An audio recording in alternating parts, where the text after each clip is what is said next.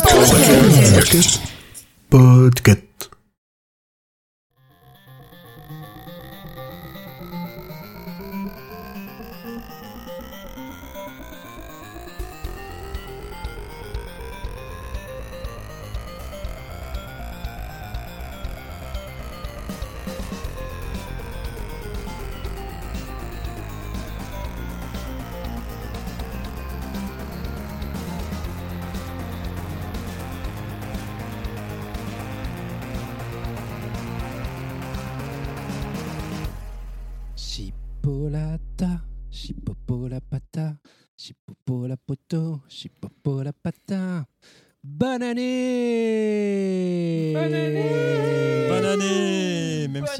Pas du tout cette intro. Mesdames et messieurs, bonsoir et bienvenue dans cet épisode 52 de l'école des facs, votre podcast high-tech euh, préféré. Bien entendu. Un an déjà de cette émission hebdomadaire. Ah pardon, quand j'entends high-tech, j'ai envie de dire donner au Patreon, j'ai un réflexe. C'est Oh, ça me vient. Mon dieu, ça commence fort. On est bien. 2021, pas pris de bonne donc année euh. de la bienveillance. Que dalle. Nous sommes une grande famille. Eh bien, faisons, faisons d'ailleurs un petit tour de table et des résolutions pour cette année 2021, année du chaos, épisode 2. Bonsoir Audrey, comment vas-tu? Quelle, euh, quelle résolution euh, as-tu prise? Bonsoir, ça va très bien. Ma résolution, c'est de changer de travail. Comme depuis trois ans. Ensuite, je pourrais vous faire un- Énergie. une chronique mensuelle sur les anecdotes de magasins d'informatique. On attend Mais tout non, ça non, c'est avec c'est ma grande résolution. impatience. Mais ça va très bien. Tu D'accord. pourrais le faire, hein, il y a un podcast sur un web café. hein. Eh bien, Julien, puisque tu prends la parole, comment vas-tu et euh, quelles, quelles sont tes, tes bonnes, très bonnes et mauvaises résolutions? Parce que je sais que tu as dû prendre des mauvaises résolutions aussi. Alors moi, ça va toujours. Surtout que le milieu financier se porte bien. Donc euh, moi, j'aurai une prime cette année, j'ai de la chance. Et euh, en termes de résolution, euh, j'ai pris la résolution, c'est plutôt des résolutions sportives. C'est-à-dire que je vais faire un ultra marathon de 80 km et un demi-Ironman. Voilà. Et comme chaque année, depuis que je suis en Suisse, je vais me dire que je vais essayer d'apprendre l'allemand. Et puis le 15 janvier, j'aurai foutu ça aux oubliettes. Eh bien, on en reparlera l'année prochaine. Tu nous feras la présentation de... Surtout que tu dois prendre le suisse allemand. C'est pas la. C'est c'est un- c'est un- une autre limonade. Emeric, bonsoir, comment vas-tu Oui. Bonsoir. Eh bien, ça va bien, ça va bien, ce début d'année 2021. Est-ce que tu as fait, euh, est-ce que tu as participé à la grosse rave euh, partie en Bretagne avec Grumly cette année? Euh, non, non, j'ai de lointaines origines bretonnes, mais c'est tout. Euh, ça s'arrête à, ça s'arrête à la frontière. Ça s'arrête au hic dans ton prénom. C'est ça. non, pas du tout. Mon prénom n'a rien de breton. T'en as fait une plus confidentielle à, à Confluence. Oui. Comment tu sais? Et as-tu pris, as-tu pris une ou des résolutions?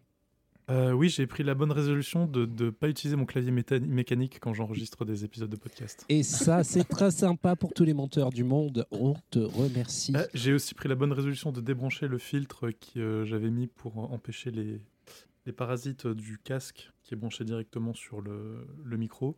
Parce qu'en fait, il coupait, il, c'est- il coupait pas mal de, de puissance et donc je n'entendais pas tous les cliquetis que je faisais. Maintenant, je les entends. Mmh. Voilà. Attendez-vous Une à un Podcast. tout beau, tout propre, Une tout hygiène neuf pour sonore. 2021. avec Ça va une, être avec une courbe toute lisse. On m'appellera Emeric le lisse. Continuons avec euh, nos deux derniers euh, challengers.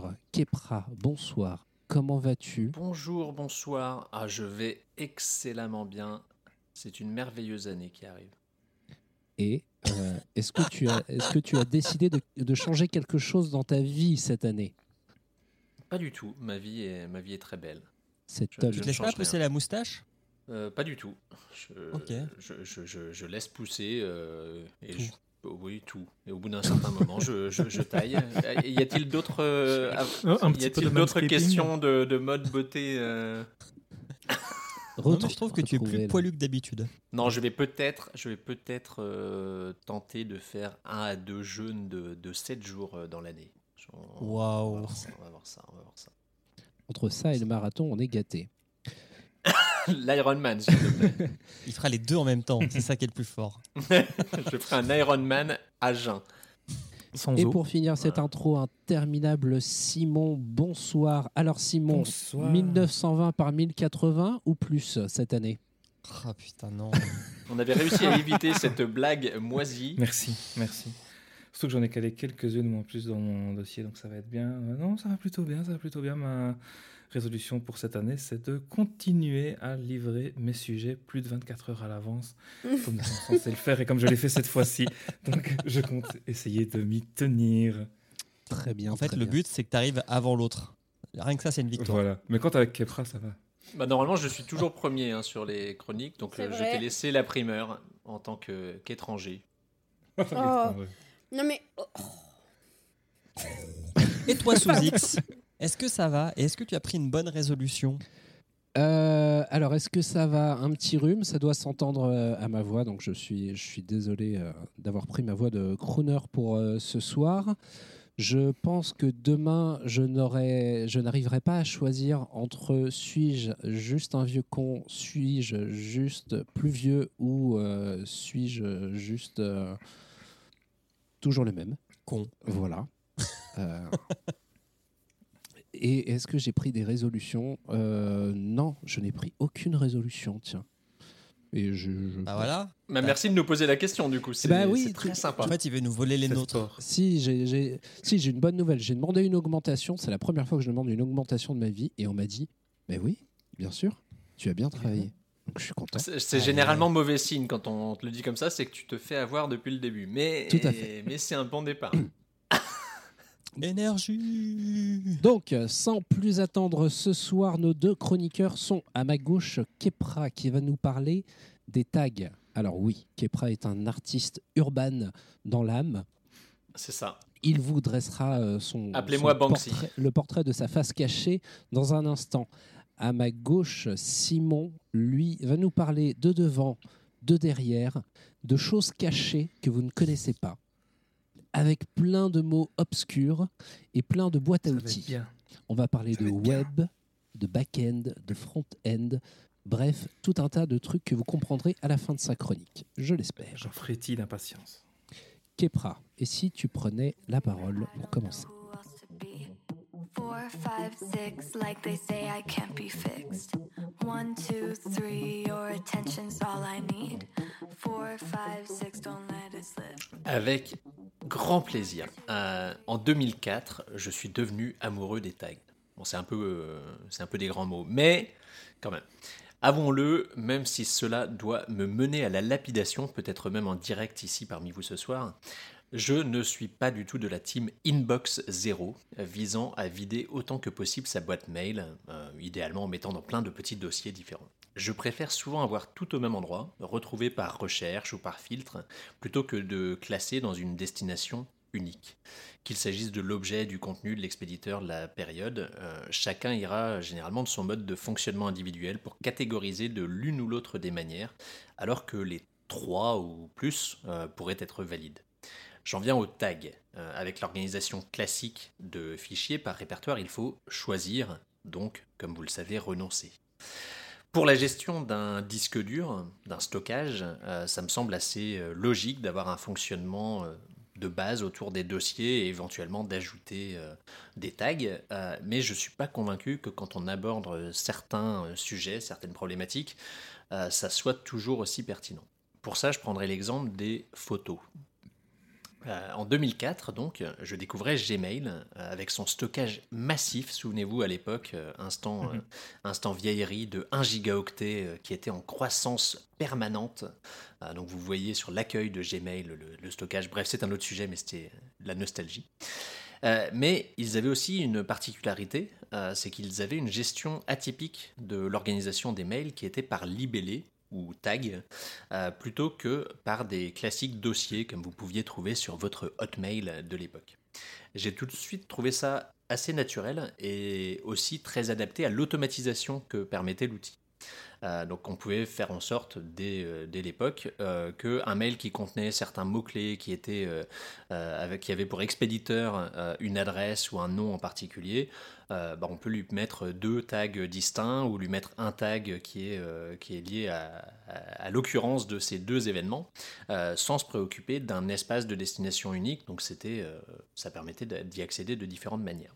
Le parallèle que je fais avec la photo, ça vient d'un autre service de Google, Picasa, ou Feu Picasa devrais-je dire, Google ayant décidé de tuer ce petit bébé en 2016. Euh, Google y proposait un système de tags particulièrement euh, pertinent selon moi pour la photo, qui permettait de dire qu'une photo était associée à la thématique paysage, au contexte de voyage, au mois de euh, juin 2010 et à des personnes X ou Y, sans avoir à se soucier de choisir ce qui était prioritaire comme organisation. Mais voilà, comme toutes les bonnes choses ont une fin, surtout avec Google, euh, RIP, Picasa, Reader, Wave, euh, etc. Google a décidé de tuer, en même temps que Picasa, les tags pour son service, qui a fini par remplacer euh, Picasa, Google Photos. Et c'était pourtant bien pratique ces tags. Maintenant, lorsque je veux regrouper des photos de différentes manières sur Google Photos, je dois les mettre dans des albums distincts qui ils auraient pu gérer les albums à la manière de tag, mais non, ils ont décidé vraiment d'en faire des, espaces différents. Et donc, ça génère des duplications des, images. Alors, je pense qu'en en termes physiques, euh, il n'y a bien qu'une version de l'image, mais toujours est-il que quand on est dans un album, on ne peut pas éditer euh, forcément la, photo, il faut la, voir dans sa base globale. Les commentaires au sein d'un des albums ne sont pas visibles sur, euh, l'autre ou les autres versions de, cette photo. Bref, ça fait un joyeux bordel. Et quelque part, je comprends les, freins au tag parce que euh, offrent une plus grande flexibilité, euh, donc ça laisse plus de place à, l'erreur humaine. Un, uti- un utilisateur pourrait par exemple euh, une fois taguer paysage au singulier et deux semaines plus tard revenir dessus sur une autre image et mettre paysage au pluriel ou simplement faire une faute de frappe et donc on se retrouve avec une multiplication des, tags et une incapacité à s'y retrouver. Et il en va aussi d'un aspect euh, logique et de, simplicité de, fonctionnement. C'est plus simple de se dire qu'on a un format unique pour dire que euh, bah, c'est l'album photo Noël chez Mamie, même si en 2020 euh, cet exemple n'était sans doute pas le, plus courant, euh, que d'avoir à l'esprit euh, différents tags euh, qui pouvaient correspondre à cet événement euh, familial de, qualité. Euh, mais je trouve ça quelque part plus simpliste encore que, simple, et, je trouve dommage que quelque chose qui existait euh, par le passé ne soit pas resté, euh, ne serait-ce qu'en option euh, pour les, power users éventuellement qui, chercheraient à l'utiliser. Et surtout, face à ces freins, je vois des forces que leur usage pourrait apporter. Par exemple, on parle bien souvent de l'exploitation honteuse des données des utilisateurs, mais euh, ça me, plairait quelque part de savoir que les milliards de métadonnées euh, sur les photos, et donc celles aussi euh, saisies par les, par les humains, permettraient de nourrir les intelligences artificielles qui passeraient les mots-clés saisis à, la, moulinette en analysant le contenu des images pour en tirer des conclusions et extrapoler sur les images ajoutées par la suite au même service. Donc si quelqu'un donc après, je suppose que c'est en partie la manière dont, il fonctionne, mais là, avec les tags, euh, quelqu'un qui mettrait euh, un verre, qui mettrait certains commentaires, et on se retrouve avec des analyses de euh, les mots-clés qui sont mis par rapport aux images, on réussirait peut-être à, en- déduire des, choses dans les, manières dont les utilisateurs structurent leur contenu. C'est d'ailleurs en partie ces fonctionnalités d'intelligence artificielle euh, qui m'ont poussé à rédiger cette euh, chronique. Au-delà du ouin-ouin, évident hein, de c'était mieux avant, je, ne vais pas m'en cacher, la capacité de Google Photos et d'autres services, je pense à un autre que j'utilise qui est Amazon Photos, mais je, suppose qu'Apple ou d'autres font, pareil, à retrouver des photos selon leur sujet. Euh, je ne sais pas si vous avez déjà essayé de trouver des couchers de soleil en tapant coucher de soleil ou un burger, un chien. C'est généralement assez euh, bon dans le résultat et quand ça ne l'est pas, on identifie euh, souvent euh, assez facilement ce qui a pu induire la, machine en erreur. Bien, l- ces fonctionnalités-là me laissent espérer qu'on puisse avoir un futur où peut-être qu'on enlèvera définitivement le pouvoir des mains de l'utilisateur de saisir des tags, euh, mais que les, intelligences artificielles les utiliseront euh, quelque part un peu plus euh, pour proposer des regroupements de manière proactive, sans attendre qu'il y ait une, recherche. Donc pour une photo donnée, on pourrait avoir des suggestions avec vos autres photos d'animaux, vos autres photos avec Tata Simone, ce qui est plus ou moins, plus ou moins fait actuellement. Quand il réussit bien à identifier la personne, on peut cliquer sur, sur la tête et aller voir les autres photos. Vos photos prises à plus de 1000 km de chez vous. Bref, à l'image de la fonctionnalité qui est la plus euh, classique encore sur les différents services, le euh, il y a un an, euh, vous, faisiez cela, donc il repère que c'est la même date et il vous propose les photos. Euh, dans cette chronique, j'ai mis l'accent sur la photo pour concrétiser via mes usages, mais je suis sûr que ça serait applicable à d'autres domaines euh, que vous pourrez peut-être me citer. Euh, mais je pensais au mail, par exemple, où dans, un, dans un monde de- d'intelligence artificielle surdéveloppée, il pourrait y avoir une analyse des contenus du mail, des destinataires, des expéditeurs, pour apporter plus de richesse en suggérant de trouver des- des mails similaires. Euh, en conclusion, je pense qu'aujourd'hui, en fait, ce qui s'est passé, c'est qu'on est resté très bloqué dans un mode de pensée euh, type euh, explorateur de fichiers, avec un point d'entrée par structure hiérarchique de dossiers et sous-dossiers, au détriment de quelque chose qui, certes, mettrait un petit peu de défi sur nos capacités humaines, mais qui serait une ouverture des schémas de structuration. Et vous alors, dossier pour la vie ou alors est-ce que vous êtes vous aussi des street artistes euh, qui taguez? Merci beaucoup. Je déteste cette chronique et les tags qui vont avec. Est-ce qu'on commencerait pas euh, par poser la question à nos euh, famous euh, photographes? Et je, pointerai Simon en premier, qui lève le doigt. Oui, oui, parce qu'en fait, euh, il y a deux domaines pour lesquels j'ai un affect particulier qui sont concernés par les tags, et ce sont les deux seuls dans lesquels je l'utilise. C'était à l'époque la musique, les MP3. Mm. Les tags, c'était super important quand on avait notre collection de gigas de MP3, de pouvoir dire un album de néo-metal de 1997, bah, tu pouvais faire ta recherche et automatiquement tu te retrouvais avec tous les albums qui étaient sortis cette année-là. Et ça permettait vraiment de, de te faire des belles thématiques quand tu voulais commencer à te faire une petite playlist, euh, des choses dans ce genre-là. Avec les codes que tu pouvais hein. mettre.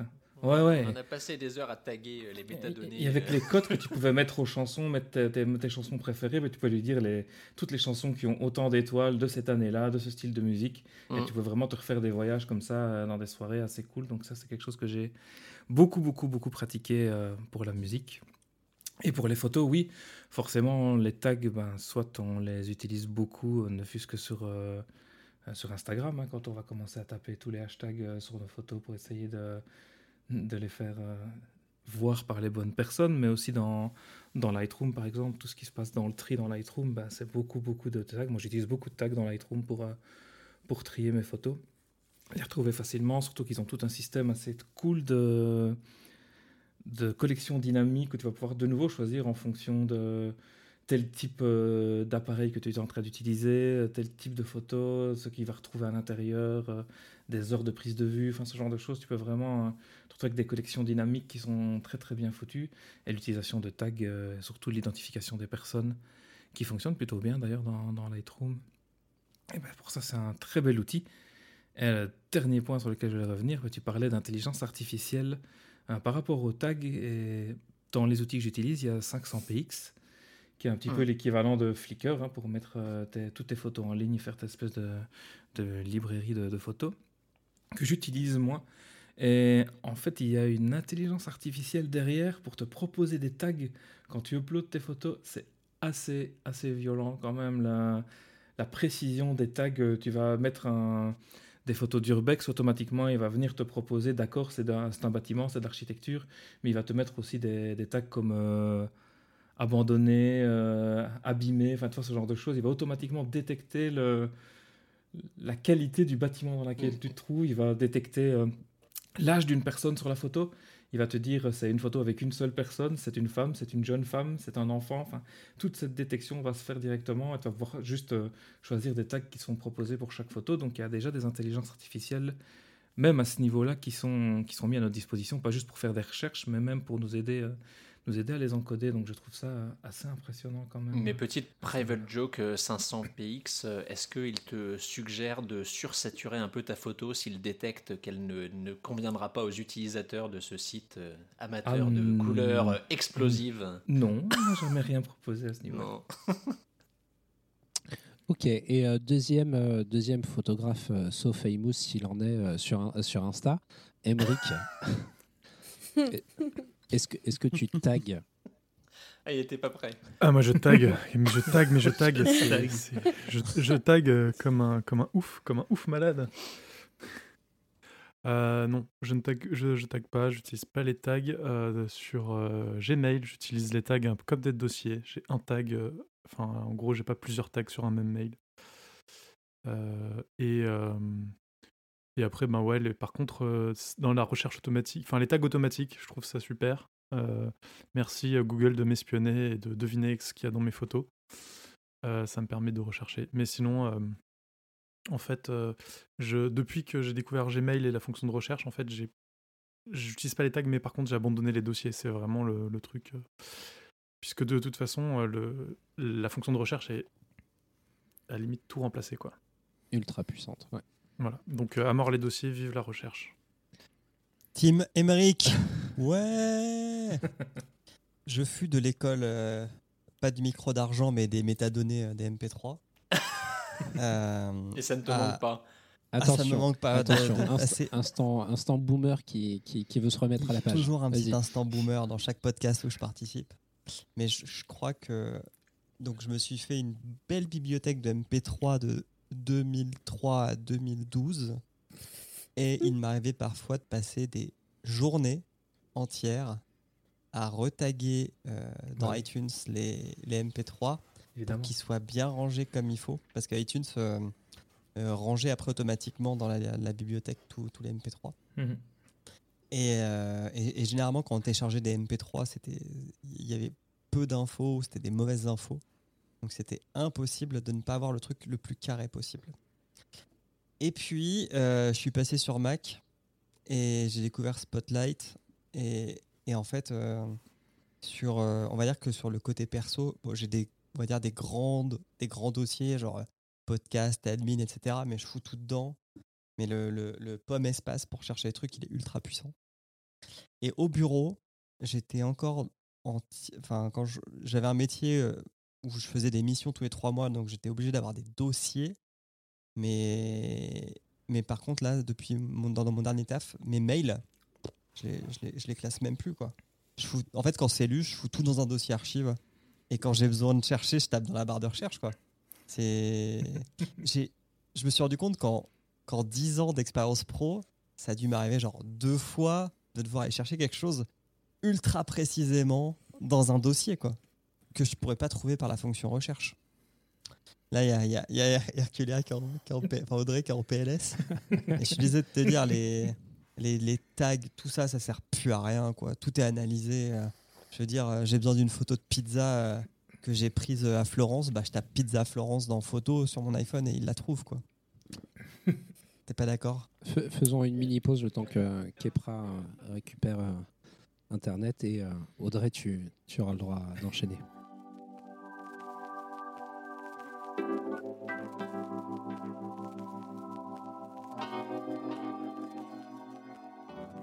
Après cette coupure pub, j'ai oublié de préciser que j'utilise des tags de couleurs dans mes mails selon euh, le destinataire qui est mon chef. Ça s'illumine en rouge.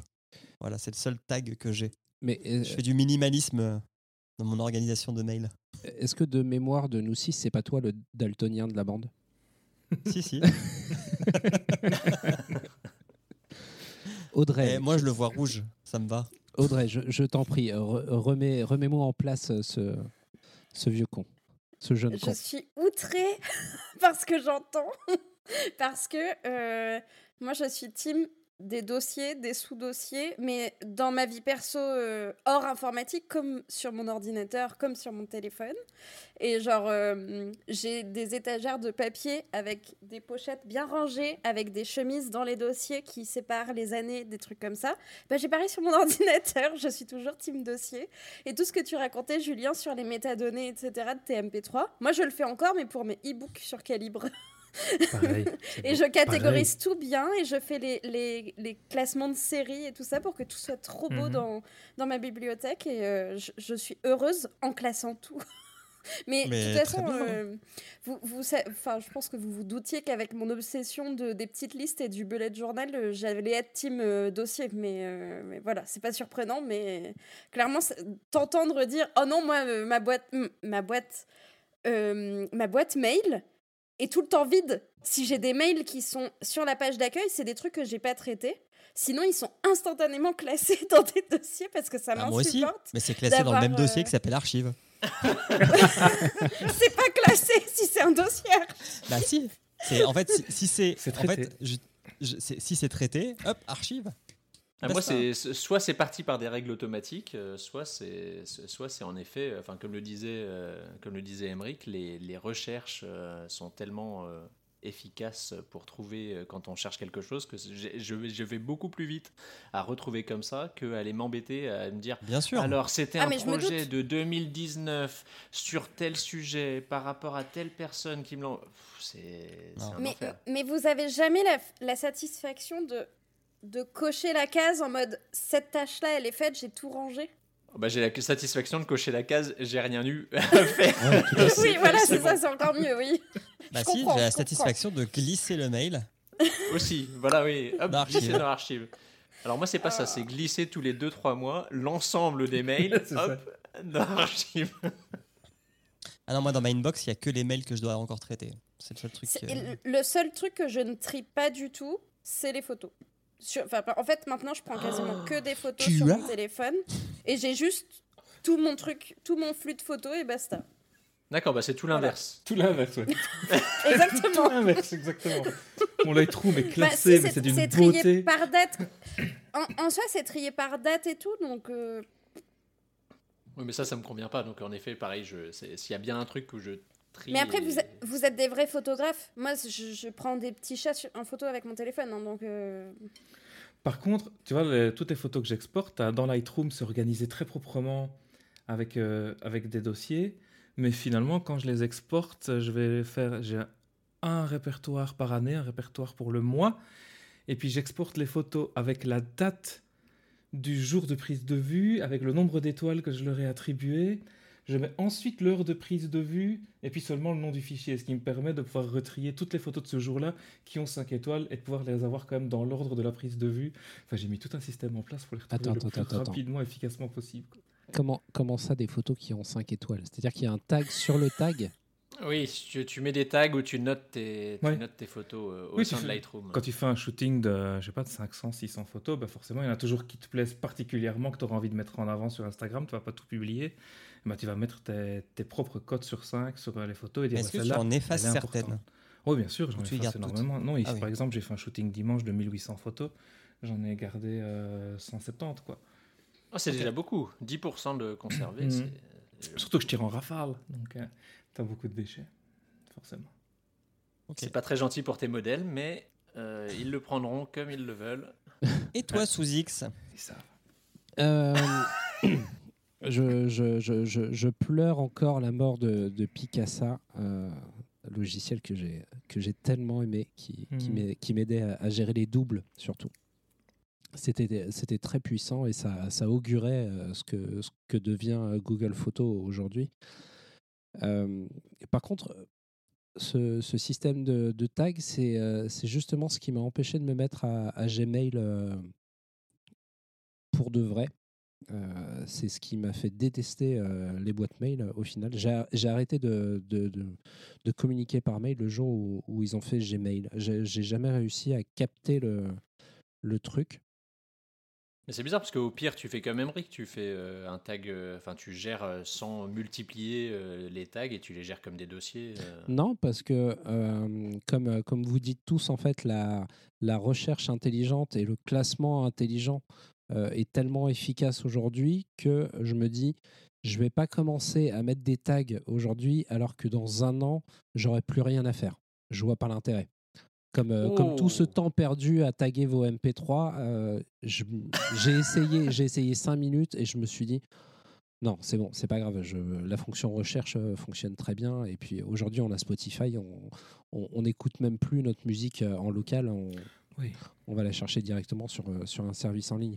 Par contre, cette histoire de, de tag, euh, j'ai l'impression que c'est c'est de cette façon que fonctionne la mémoire de notre cerveau, Mhm. avec une recherche très efficace, et non pas par, euh, par dossier. Oui, Euh, comme euh, le. Comme le. Comment il s'appelle? L'agrégateur de, de moteurs de recherche qui s'appelait Cartoo, K-A-R-T-O-O, Hum, tout à fait. Oh Ça là me dit là. rien du tout. Ah oui, qui souvenir, groupait les, souvenir. les résultats de recherche euh, de plein de navi de plein de moteurs de recherche. Oh là, c'est mort Par depuis mots-clés, 10 ans. C'est mort depuis comme des 11 tags. ans. Comme Copernic. Euh, c'est pas pareil, c'était Et vraiment qui te les affichait visuel, sous une euh, forme, sous une forme de une- une carte sorte avec de des mind liens, mapping. euh. Voilà. Ah ouais. comme, le, comme, comme euh, la mémoire dans le cerveau.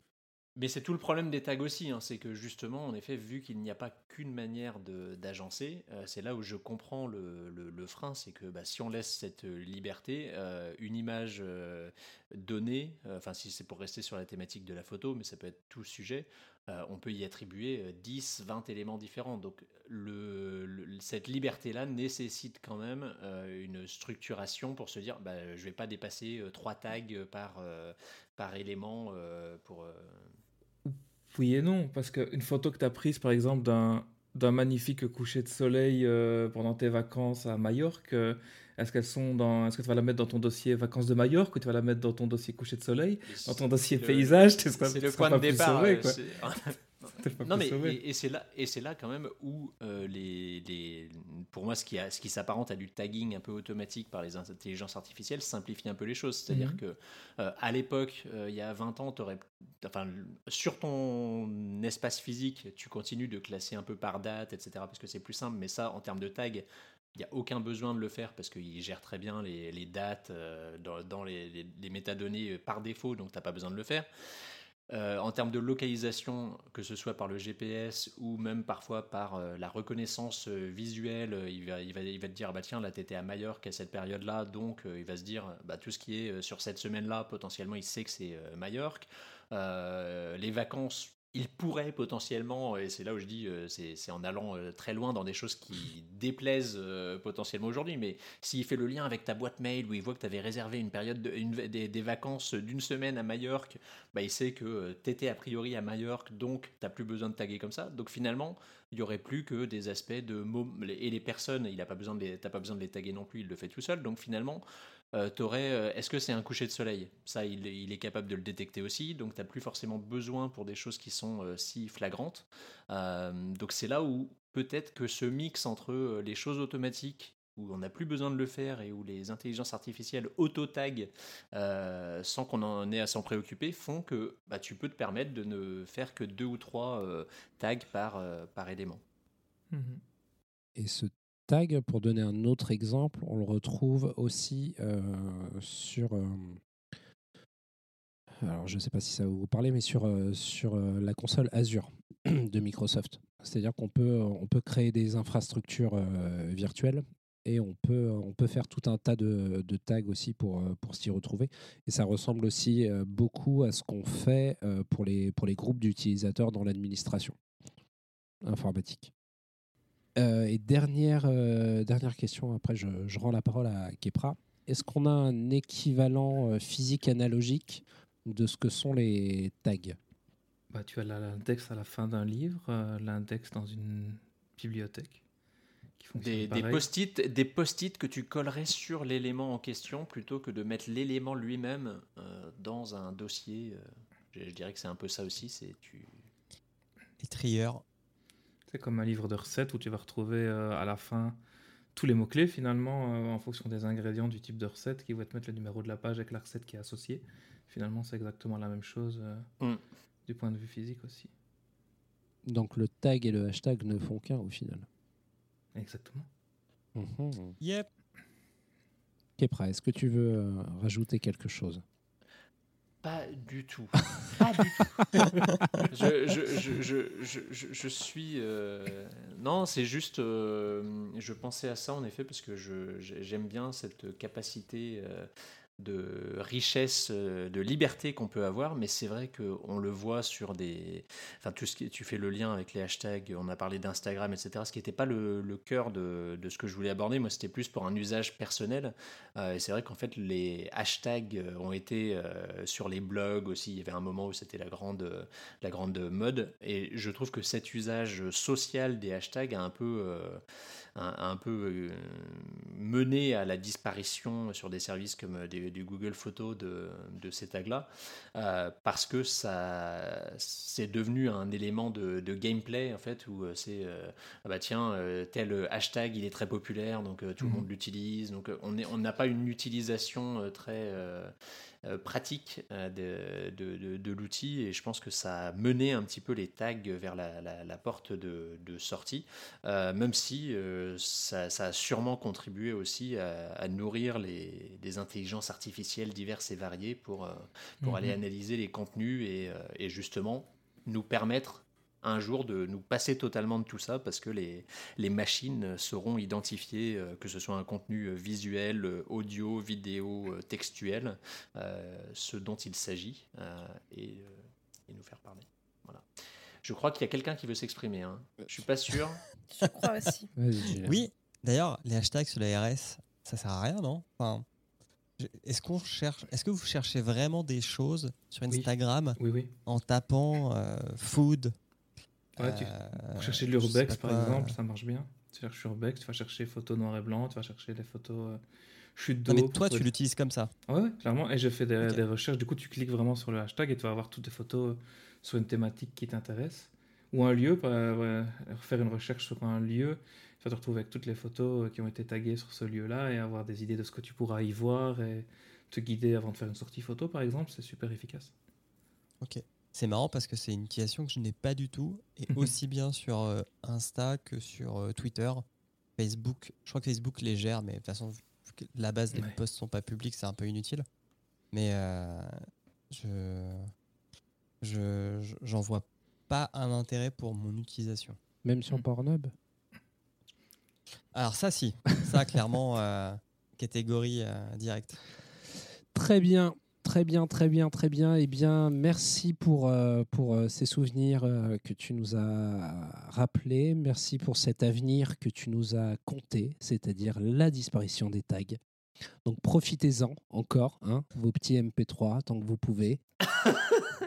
vos petites photos, mettez... euh, Maintenant, on a Spotify qui fait tout ça pour nous. Tout à fait. Mais euh, euh, Amazon aussi, avec son système de X-Ray, euh, s'apparente euh, s'apparente à ce type d'intelligence. Hum. Mhm. Voilà, voilà, voilà. Eh bien, euh, mes amis, passons maintenant. euh, appelons Internet. Allons, allons surfer. Internet Euh, mettez mettez vos combis, attrapez vos planches. Allons surfer avec Simon qui va nous parler du web, de comment c'est fait. Dis-nous, Ça Jamie, va être bien. le web. Ah, Simon du web. Simon du web. Simon comment du c'est fait? arrive. On t'écoute. Ça va être bien, ça va être bien, ça va être bien. Accrochez-vous parce qu'on va partir pour un beau voyage.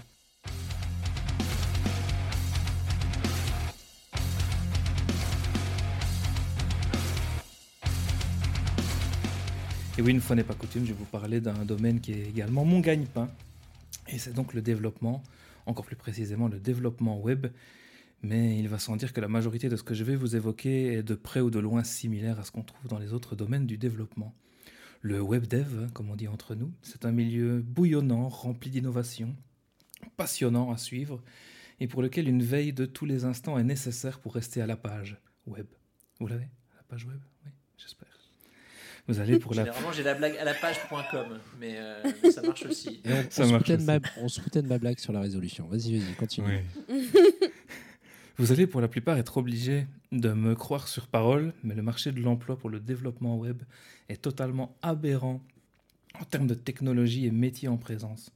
Si vous ne vous accrochez pas, vous vous retrouvez immédiatement mis à l'index.html. Oui, bon, j'arrête avec les jeux de mots. Oh là là Il est en forme ce soir. C'est le début de l'année. J'ai rendu ma chronique 24 heures à l'avance. j'étais chaud, j'étais prêt. Mais bon, Il faut que ça CSS. il faut que ça se Oh Ah, on est bien. Alors moi j'aime vous emmener un peu dans En mes tout cas, univers. attends, attends, attends, tu Ouais, as fait deux blagues et jamais 203, tout comme jamais 404. Oui. Oh là là. Oh Mais arrêtez la surenchère, les gars. Moi, j'attends Emeric, qui est le roi du bon mot et qui va tous nous achever. Nous, Non. nous achever. Non, non, c'est bon. Je- je- je- je- ça, ça, Vous ça, ça mouline, ça mouline. Ne vous inquiétez pas, ça va sortir tout seul, vous n'allez pas On a, de nulle on a part. fait assez de mal à l'humour déjà comme ça, je pense, ce soir.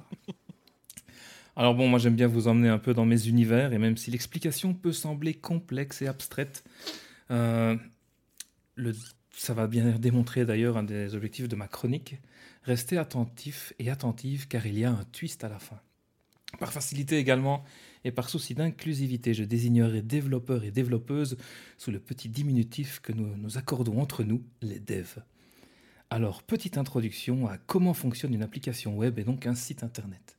Je vais rester dans les grandes lignes, ne vous inquiétez pas. À la base, tout se décomposait en deux métiers. Il y avait les devs back-end, c'est tout ce qui se déroule sur le serveur, qui héberge l'application. C'est là que le site va accéder aux bases de données, décider des données dynamiques à renvoyer. Et il y avait également les devs front-end, tout ce qui se déroule dans le navigateur, l'affichage des informations, leur mise en forme, les couleurs, les interactions, etc. etc. C'est simple, non La majorité du web était composée de PHP, HTML, un peu de CSS pour rendre le tout joli et du JavaScript pour rendre cela dynamique, et l'affaire était dans le sac. Tout ça, c'était le web d'il y a plusieurs décennies. Depuis lors, tout a tellement changé. C'est ça qu'on appelait multimédia. Oh non, le multimédia c'est encore autre chose, il fallait un CD-ROM. Sans Ah CD-ROM, oui, tu n'étais pas multimédia.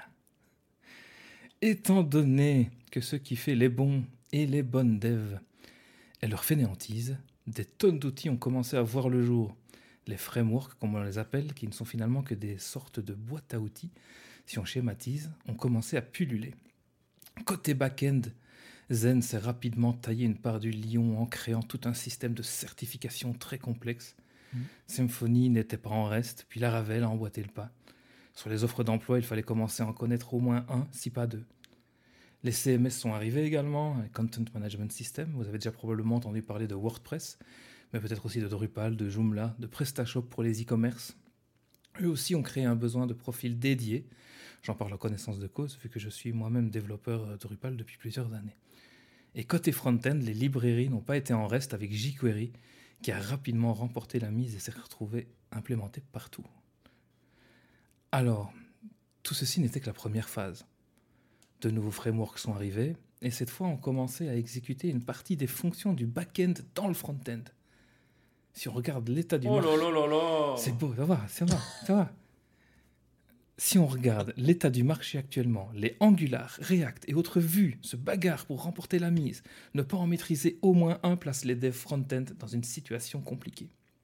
Et le comble du comble, certains langages initialement prévus pour être exécutés côté navigateur sont présents exécutés directement sur le serveur pour remplacer le back-end. On pense à toi, Node.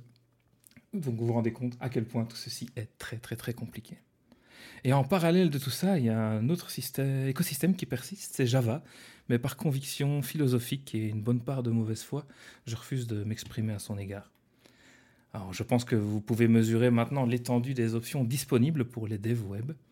Et au moment d'entamer une carrière aujourd'hui, bien sage quel débutant ou débutante va réussir à faire le bon choix. Parce que chaque agence. Comme ça. Parce que chaque agence euh, ou société a son propre choix de système qu'il faut pouvoir maîtriser. Et si vous êtes dev euh, qu'on appelle full stack, c'est-à-dire que vous gérez à la fois le back-end et le front-end, vous devenez la licorne des recruteurs et recruteuses qui vont vous balancer partout à tous des entretiens d'embauche très passionnants. Ah, et si en plus vous avez des compétences en infrastructure serveur pour pouvoir faire du DevOps, comme on dit, il est possible que les chasseurs et chasseuses de tête vous bâtissent un temple. C'est foisonnant et divers, c'est complexe et riche. Enfin, ça c'est l'illusion. Parce qu'analysons un petit peu plus en détail la situation. Zend, Symfony, Laravel, WordPress, Drupal, PrestaShop, tous ces petits noms que je vous ai name droppés plus tôt, mais en fait, c'est du PHP. Et pour les suivants, euh, je vais vous avouer que j'ai un peu écourté leurs noms lorsque je vous les ai cités à la volée, parce que oui, jQuery, c'est également AngularJS, ReactJS, Vue.js, Node.js, tout ça, c'est finalement que du JavaScript. Voilà qui est déceptif, non? En fait, pas vraiment. Parce que chaque framework ou CMS que je vous ai cité rapidement et ils sont bien plus nombreux que ça évidemment, apportent une particularité, une approche différente et innovante de la façon de construire une application et donc à une certaine légitimité. Et nous voilà donc avec un biotope Internet varié et riche.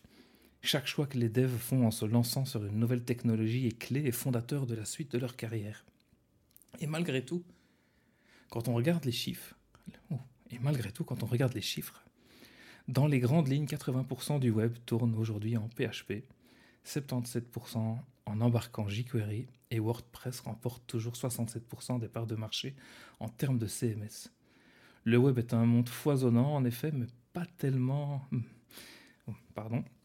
Le web est un monde foisonnant, en effet, mais tellement massif que son inertie est incroyablement forte. Et maîtriser les bases a de quoi assurer encore des millions d'heures de maintenance aux devs les plus motivés.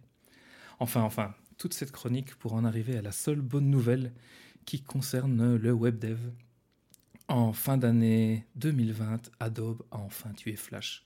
Et finalement, est-ce que ce n'est pas tout ce qui compte? Vive l'action script C'est tellement triste d'avoir tué Flash. Tellement de tellement d'artistes qui, qui, qui, se retrouvent, euh, qui se retrouvent au chômage, tellement de jeux euh, sur Internet qui se retrouvent euh, sans joueurs. Oui. Bien que euh, apparemment il y a, il y a un, un projet euh, d'émulation euh, Flash euh, qui, se, qui se prépare, qui s'appelle R, euh, R je sais pas quoi, AirTurp ou un truc du genre. Non, mais faites pas revenir les morts. quoi. Ouais, ça. Des- Eh bien, merci pour ce, pour ce CV audio, euh, Simon. Nous, nous savons désormais que tu es. Que tu maîtrises absolument tout- tous ces langages et tous ces frameworks. Alors c'est bien parce que j'ai appris un truc au moins. Je, je pensais que full stack c'était celui qui maîtrisait tous les langages. Et en fait, Ah non. non. Ah non, ça c'est impossible. Ça, c'est impossible, ouais. Bah, Il y a des nouveaux tous les jours. hein. Impossible. Je te pose la alors, il est question. prof à la fac d'info. Au final, euh, c'est soit du PHP, soit du JavaScript. Donc, si tu te lances euh, dans la- dans- dans l'apprentissage du PHP ou du JavaScript, tu maîtrises la moitié des langages. Enfin, la moitié des frameworks, dirons-nous. Euh, enfin, c'était réducteur déjà. Tu vas pouvoir te retrouver assez rapidement dans les nomenclatures qui sont utilisées, etc. Tu auras des repères et tu n'auras plus qu'à apprendre les spécificités de chacun. Mais oui, si tu maîtrises ces deux-là, tu peux déjà aller assez loin en fait. Est-ce que tu pourrais nous donner un exemple de ce qui pourrait différer d'un framework à l'autre sur un même langage? Ouais, ça va être la façon dont tu appelles certaines fonctions, les librairies qui vont être chargées, la façon de construire euh, une page. euh, on va rentrer vraiment dans des très complexes, mais là, quand tu construis avec un framework une page, par exemple, un site internet, on utilise ce qu'on appelle le, le modèle vue contrôleur. Et donc là, tu vas commencer à définir tes données, comment tu veux les afficher, comment tu veux les contrôler. Ben, la façon dont tous ces frameworks vont le faire vont être vraiment différentes, même si au final, le langage dans lequel tu tapes à chaque fois, ça reste du PHP avec la même, euh, là, la même structure de la même structure de code et les, les mêmes spécificités. Bah, elles vont Si faire appel à des fonctions une- différentes, quoi. Si tu veux une métaphore euh, construction, tu as des frameworks qui vont te livrer euh, la maison en kit avec euh, juste les parpaings, le mortier, à la limite le mortier pré- pré-mélangé, et puis les, les fenêtres en, en kit, et d'autres frameworks qui te livreront les murs préassemblés avec euh, les fenêtres préassemblées juste à clipser dans les murs. Hmm. Et euh, voilà, ce, ça, ça peut être ça le- la différence entre deux, deux frameworks. Il y en a qui te laissent une grande liberté euh, d'assemblage, mais du coup, tu vas devoir euh, faire plus de travail de réflexion, et d'autres où tu auras plus de facilité, mais euh, Ouais. ce sera un peu plus euh, contraignant dans l'utilisation. Pour continuer dans l'analogie, ça pourrait être aussi euh, tous les frameworks finalement te font utiliser un tournevis, mais tu vas en avoir un qui va te demander un cruciforme et l'autre qui va te demander un, un, un- un tournevis plat. Mais finalement, euh, ça reste jamais qu'un tournevis à utiliser à la fin. Quoi. Donc tu te retrouves avec des choses quand même euh, où tu vas te ressentir euh, en sécurité, va te demander un petit temps d'adaptation, mais pas non plus énorme. Donc euh, finalement, Et tu as des frameworks qui vont te donner des solutions pour faire rentrer des clous avec des tournevis. Voilà. Eh Bien, merci. J'espère que tout le monde aura euh, compris. Alors, qui maîtrise le sujet et veut s'exprimer sur, euh, sur ces, ces- ces- ces deux vieux langages au final qui, qui dirigent euh, le web? Audrey, toi qui fais un peu de, qui fais un peu de web, qu'utilises-tu? Audrey du web Toi qui es dans l'informatique. Audrey du web travaille chez à Télématin. Est-ce que tu cherches un, un- un- un boulot de DevOps, toi qui veux changer de, de travail Euh, non. en fait, j'ai euh, j'ai fait un peu de dev pendant mes études il y a 5-6 ans. Mais j'ai l'impression, euh, comme ça fait 5-6 ans que, je- on va dire 4 ans que j'ai complètement lâché l'affaire, j'ai l'impression que tout a changé trop vite et que je suis déjà perdue. Alors c'est qu'en trois vrai, euh, hein, ouais. Ah. 4 ans, c'est trois non, éternités t'as dans le raison, monde du hein. web. C'est Où sont passés les, les C++ et les C Sharp, etc. ah, ils n'ont jamais été Est-ce sur qu'on fait encore du développement logiciel? Parce que moi, c'est ça qu'on enseignait euh, quand j'étais en fac d'info. hein. Ouais. Euh, Ah oui, en le info, monde, en info, c'est ça. On on- moi, j'en ai encore, j'en ai fait aussi, euh, et j'ai été en, en DUT info euh, après que tu sois parti de la fac, je pense. Campus 2 J'espère pour toi. représente. Oui. Oui, pour, pour les va, auditeurs. on va laisser les euh, Normands. Go en Normandie. pour les auditeurs, en fait, on, on a fait tous les deux nos- nos- nos- une partie de nos études, en tout cas à, à Caen. Du coup, Ouais. on- Sauf que moi, On ça s'appelait connaît. encore un Doug. Et où ça donc. On sait quand, mais on ne sait pas où. Ouais. Exactement.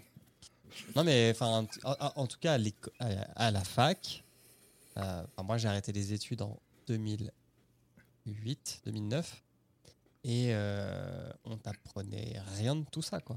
Le PHP, je l'ai appris en stage, quoi, Hmm. parce qu'il fallait que je développe Ah non, des- mais- une interface web, mais en études d'info, ils sont à la ramasse. Enfin, en tout cas, en, en 2013, ils étaient toujours à la ramasse. ok, d'accord. Parce que, euh, pour donner un exemple à Simon, mais euh, en première année de DUT euh, euh, multimédia, où on faisait du, du dev web et tout ça, où je faisais du PHP machin, on faisait encore de l'action script. Bah oui. Sauf que c'était déjà plus du tout utilisé. Et donc, il... mais pff, après, euh, je- moi j'ai du mal à, à comprendre parce que d'un autre côté. il- Et puis je pense Simon- que. Pardon. Vas-y, vas-y, Audrey. Je pense que qu'enseigner euh, du dev, c'est t'enseignes plus une manière de réfléchir Mhm, à comment exactement. programmer et tout que des langages de, de- de développement. Parce que comme c'est très très mouvant et que malheureusement les programmes sont pas aussi euh, réactifs que, que le web, euh, ils pourraient pas tout le temps être à la page, euh, à moins d'avoir des profs vraiment très motivés et tout, mais ça me semble être un boulot assez, assez ouf, quoi, de, de tout le temps remodeler, remodeler, remodeler. Pour le système éducatif qu'on a euh, dans le public, en tout cas. Et toi, Simon, comment tu as appris euh, tes langages du coup que tu utilises aujourd'hui? Bah justement, je voulais en en venir un petit peu à ça. Je me, suis retrouvé euh, quelle année? Donc c'était en 1997, 1998, je pense, où j'étais encore en école secondaire, où je faisais de l'informatique industrielle à contrôler des moteurs, euh, des gros moteurs, etc., avec, euh, avec des programmes que je faisais encore sous DOS. Donc vous dire à quel point ça remonte. Mais malgré tout, tout ce que j'ai appris à cette période-là, les langages que j'ai appris un petit peu après en commençant mon graduat, euh, j'ai appris à travailler sur les vieux mainframes, vous savez, les trucs qu'on voit avec les terminaux euh, dans les vieux films. Les S400 Voilà, des S400, des IBM 370, les gros appareils comme ça. Et finalement, euh, j'ai eu pas mal d'offres d'emploi des années plus tard parce que dans le système bancaire, etc., mais il y a encore beaucoup de vieux mainframes avec des vieux logiciels qui tournent et où on cherche des gens qui l'ont touché un jour, qui ont touché un jour à ces, lo- à ces langages de programmation qui maintenant sont complètement dépassés et personne n'a appris à travailler aussi bas niveau parce que justement on a toutes ces boîtes à outils qui sont, qui sont créées maintenant et qui nous facilitent la tâche, il faut être clair, tu peux développer des choses beaucoup plus rapidement avec tous ces nouveaux outils qui ont, qui ont été mis en place. Et voilà, retourner à la base, refaire tes appels directement à la machine et, et ce genre de choses, faire du COBOL, faire de l'assembleur, euh, l'assembleur euh, système, bah, ça, reste, euh, ça reste super rare et donc il y a pas mal de recherches à ce niveau-là. Et même comme je comme j'en parlais un petit peu ici dans, la chronique, du coup, c'est clair que quand on voit les offres, euh, les offres d'emploi, bah, j'en reçois, j'en reçois, je sais pas combien par semaine des offres d'emploi, c'est tout le temps, tout le temps, tout le temps. L'exotisme des, des propositions, des profils recherchés, la quantité de langage que tu dois connaître, de framework, de CMS, est complètement hallucinante. Et tu as de l'autre côté des, bah, des grosses, euh, grosses sociétés qui ont, qui ont des sites catalogues euh, de vente en ligne qui ont été codés euh, en PHP euh, pur à l'époque parce qu'il n'y avait pas encore tout ça et qui ont besoin de, de gens qui sont encore capables de coder sans framework, de venir se plonger dans, dans du code qui a été, développé probablement à l'époque par des gens qui, qui n'ont pas vraiment un background d'informatique, euh, qui se sont lancés là comme ça dimanche après-midi. oui, mais j'ai envie de faire de la vente en ligne. Je trouve que ce serait bien qu'il y ait un site qui fasse ça, qui sont devenus des leaders nationaux ou mondiaux sur, sur leur marché parce qu'il n'y avait personne d'autre avant eux. Et ben, il faut pouvoir maintenir ces choses-là qui ont été codées généralement très très mal parce que par des gens qui n'avaient aucun, aucun recul pour le faire. Et euh, j'ai déjà dû intervenir quelques fois sur des euh, sur du code comme ça qui a été fait un peu n'importe comment entre guillemets en dehors des, des sentiers battus et ouais c'est souvent euh, une grosse grosse complexité de réussir à revenir là-dessus quoi. Est-ce qu'il y a une pire expérience au monde que de devoir revoir le code de quelqu'un d'autre? Non, Franchement. déjà revoir ton code quand tu reviens après deux semaines de vacances et tu dis c'est moi qui codais ça avant de partir. Alors revenir sur du vieux code d'il y a 10 ou 15 ans de quelqu'un d'autre euh, dans un truc qui n'est plus utilisé, euh, c'est une catastrophe. Est-ce que tu tags ton code? Bien sûr, on commente. Tu le On commentes. commente. Comme tout Ah bon bah oui. développeur. Ah S'il n'y a pas 25% du code qui est commenté, c'est pas bien. Kepra, est-ce Je que tu veux dire quelque chose? d'audit. Pas du tout. Pas du tout. Ok. Donc je continue sur mes, je continue sur mes, euh, sur mes questions, euh, Simon. Euh, alors, L'interrogatoire de sous-X ça- peut continuer. Non, non, mais ça, Il y a, il y a peut-être un job à la sortie. non, non, le, le, le- je, je sais que le, le dev, euh, c'est pas, c'est pas du tout euh, pour moi, mais c'est, c'est, c'est quelque chose que je, je regrette en fait de pas avoir la logique pour, euh, pour être bon euh, là-dedans. Donc euh, plusieurs questions, plusieurs questions que je t'offre. Du coup, effectivement, moi, je, suis- en pleine reconversion. J'ai aussi touché un peu du, C++ et du, et du C Sharp. Est-ce que on aurait mieux fait de me faire toucher du PHP et du JavaScript au final? Et est-ce que tu penses que le code à l'école, ce qu'on ce qu'on essaye de, au final de d'encourager euh, pour, euh, pour les générations futures? Est-ce que tu, est-ce que tu penses qu'il faut qu'ils qu'ils se mettent sur euh, donc le, C++ et le C Sharp ou sur le PHP et JavaScript? Et au final, quelle est la vraie différence entre, entre ces deux types de, de entre, entre ces deux types de langage, j'ai envie de dire, parce qu'on a les logiciels en dur sur, sur nos PC et on voit de plus en plus les SaaS, les software as service, donc qui sont des, des logiciels qu'on utilise euh, via, le, via le web, qui au final sont développés ben, en PHP ou en JavaScript, je suppose, et euh, qui sont euh, qui sont faits avec des, des langages à l'origine pour afficher des, des pages web, des blogs Mhm. et ce, ce genre de choses, et qui deviennent des vrais langages de programmation qui permettent de faire des, logiciels complexes.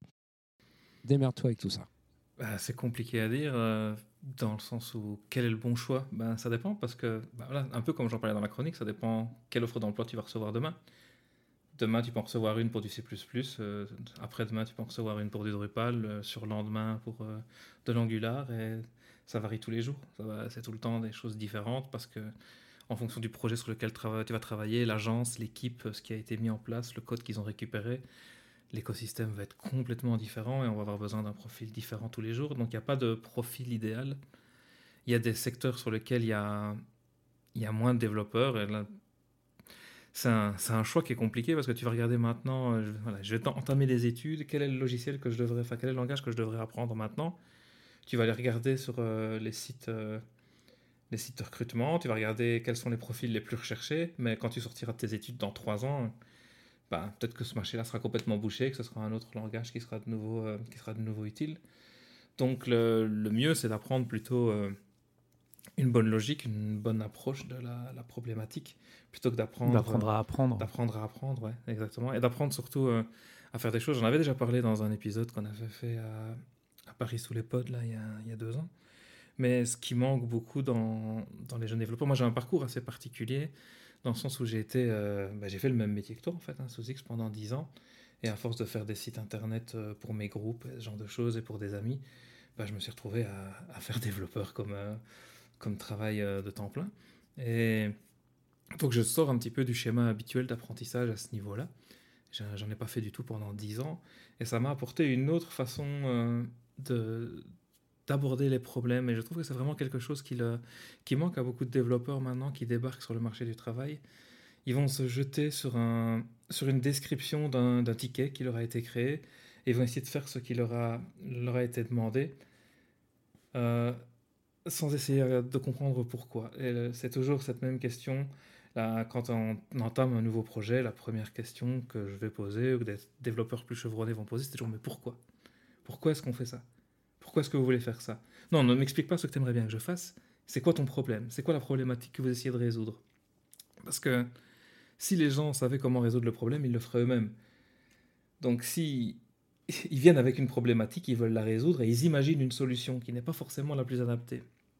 Et c'est vraiment quelque chose que les gens ont du mal à faire. Ils se jettent dans du code, ils se jettent dans, dans le projet. Et puis quand ils arrivent à la fin, ils se rendent compte que ça ne marche pas. Et puis quand on commence à faire des tests, euh, ben, il y a plein de cas qui n'avaient pas été anticipés par le business parce que on a apporté vraiment la solution qu'eux avaient demandé sans, sans qu'ils aient vraiment apporté toutes les, toutes les petites contraintes et spécificités qui allaient, qui allaient en découler.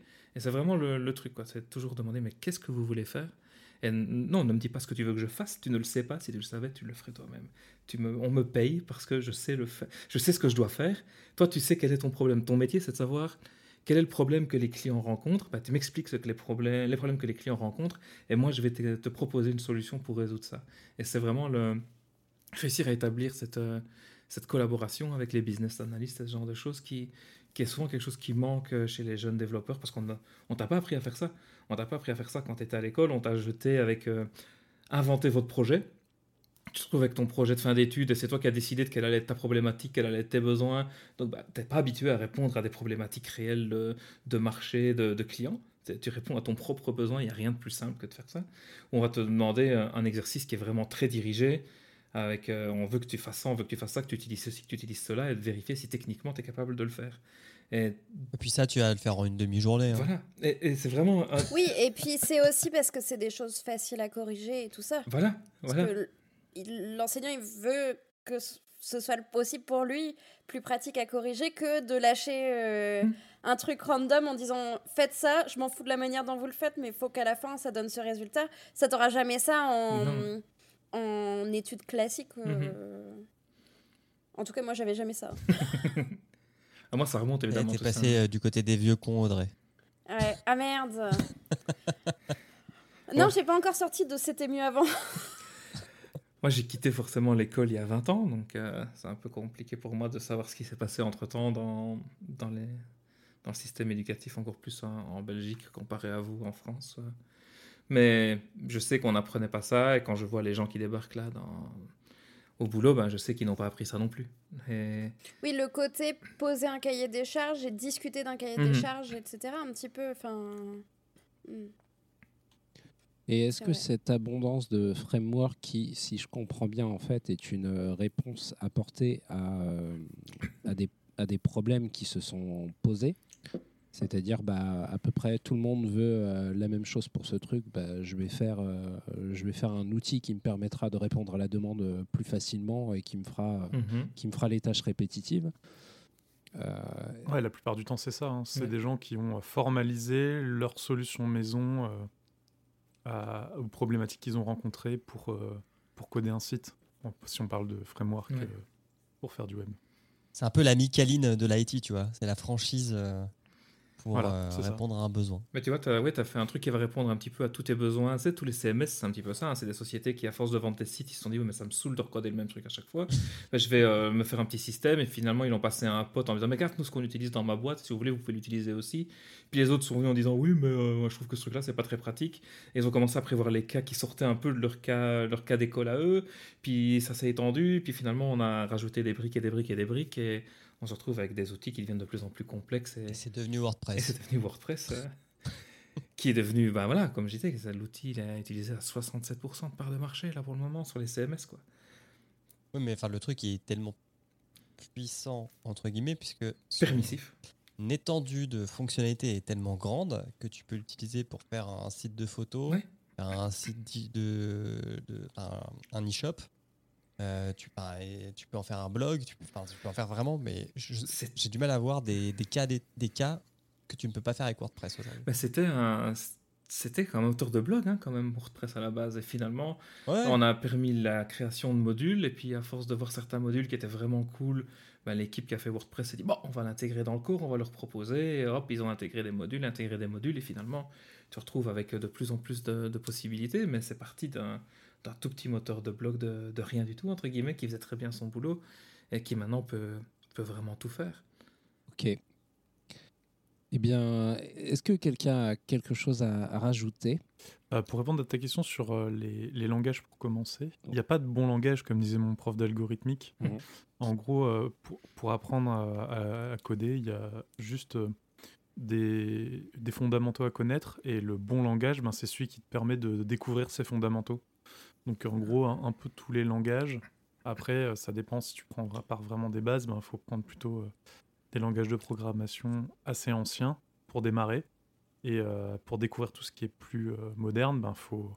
De toute façon, tu te retrouveras avec un langage de programmation plus récent euh, pour faire, pour faire les choses que tu veux faire. Quoi. Et si tu veux Mais apprendre, commencer avec de l'ancien, c'est bien pour con- con- connaître les contraintes de base et, les, et prendre de bonnes habitudes. Et pour commencer, ancien et ancien. hein. pour commencer, pour, ça peut paraître un peu enfantin, mais il y a un logiciel qui est prévu pour les enfants, justement, qui s'appelle Scratch.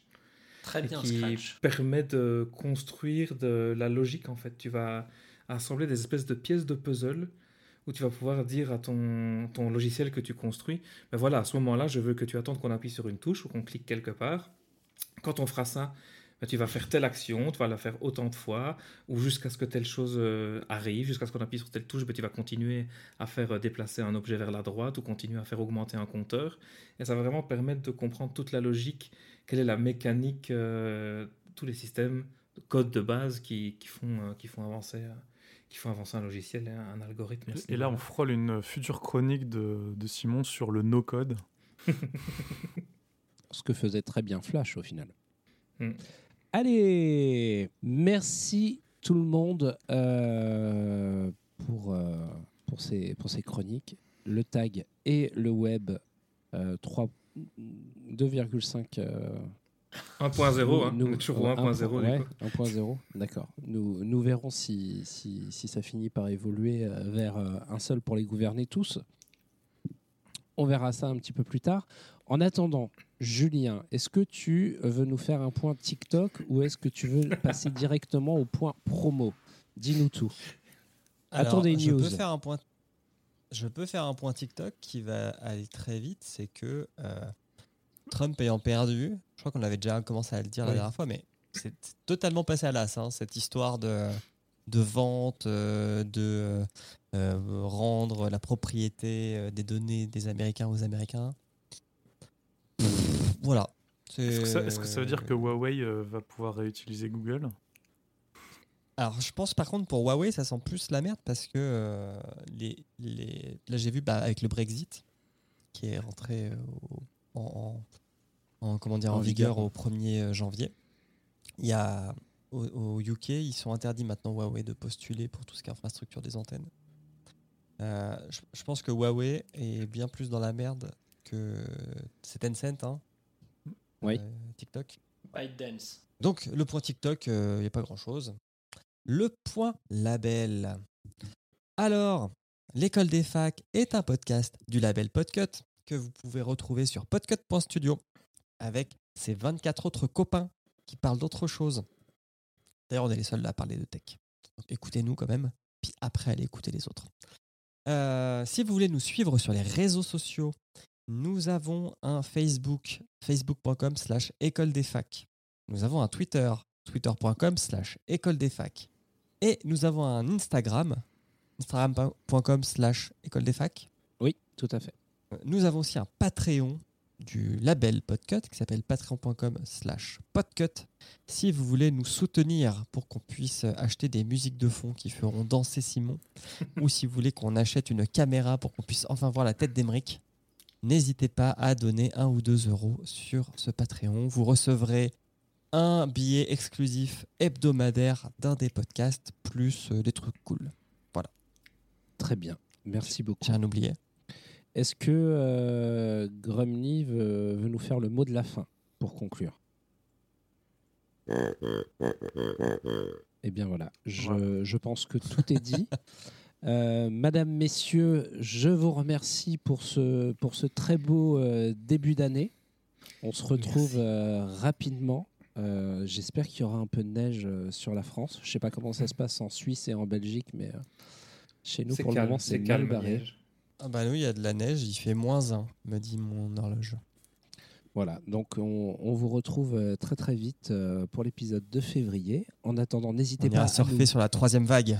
Euh, n'hésitez pas à nous taguer sur les réseaux sociaux. Mhm. On vous embrasse bien fort et on vous dit à la prochaine. Ciao, ciao. À la Ciao. Ciao, bonne année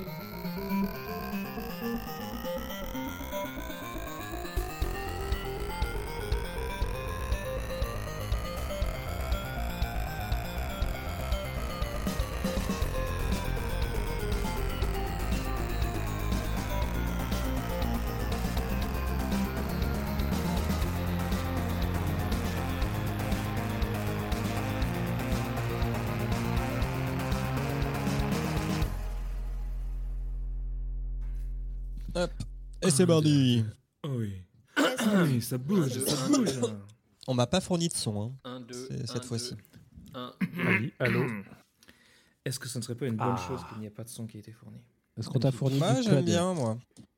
Mais je peux lancer le générique pour vous mettre dans l'ambiance. On n'a juste pas décidé qu'est-ce qui est présenté.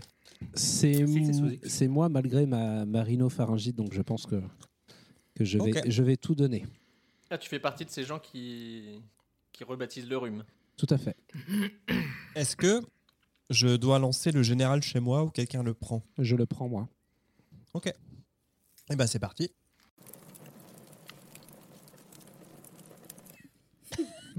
Oh, je- dit comme ça, c'est violent. Elle aura le droit On dirait qu'elle garde la pression comme ça, elle n'ose pas ouvrir la bouche de peur que ça parte.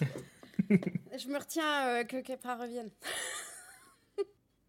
ah non, mais vous me faites.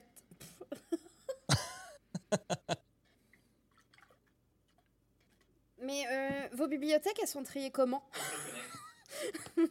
Dans, sont pas dans triées? vos, dans vos appartements, vos bib- Ma vos bibliothèque? Oui.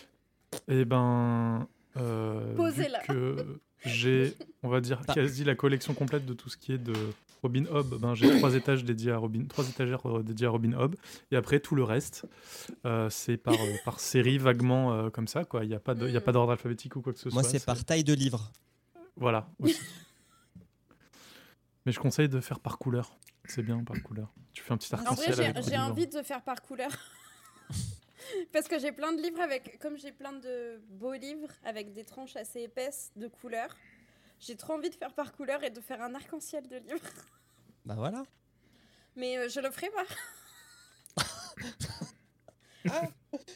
Quand il est revenu près de la caméra pour dire Non Hors de question Bah c'est c'est un classement comme un autre. Oui, non, mais bien sûr. Non, non, mais je disais ça plus pour la blague euh, que. Ah, c'est vrai que par contre, je mets des couleurs sur mes mails. J'utilise les règles. Bah, du coup, tu vas pouvoir continuer là-dessus vu que Kepra a l'air d'être revenu. I am back. Ouais, Et juste après, avant de euh, J'enchaînerai. juste avant de passer à la- la-